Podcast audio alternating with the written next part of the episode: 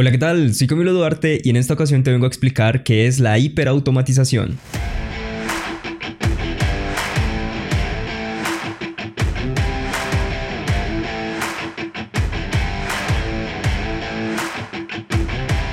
De acuerdo a Garner, que es una de las empresas que ha acuñado esta palabra junto con ciertos fabricantes de RPA, la hiperautomatización es un enfoque de negocios en donde nosotros podremos identificar, examinar y automatizar procesos de negocio y de tecnología como sea posible. En palabras que podamos entender, es dotar las automatizaciones que ya conocemos, como lo son RPA o scripting, con otras tecnologías. Estas nuevas tecnologías nos van a permitir abarcar un mayor alcance, vamos a poder hacer cosas que antes con automatizaciones tradicionales no era posible.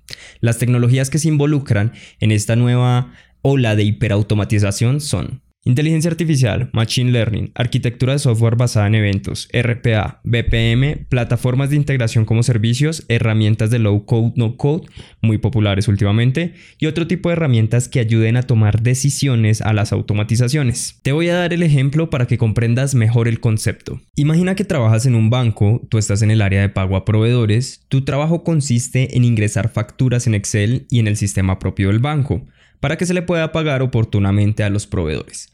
Tus facturas llegan de manera física y hay un equipo que ya se encarga de escanear y dejar un PDF, un PDF o JPG eh, de esas facturas. Con la automatización tradicional podríamos automatizar el proceso únicamente cuando el PDF o la imagen se digitalice en un archivo de texto o Excel, para que un script o RPA capture la información y la cargue a nuestro sistema. Pero como estamos hablando de hiperautomatización, queremos ampliar nuestras posibilidades y automatizar aún más. Así que se implementa junto con ese RPA o ese script un modelo de inteligencia artificial con OCR que puede capturar la información de la imagen y llevarla a un Excel o a un archivo de texto.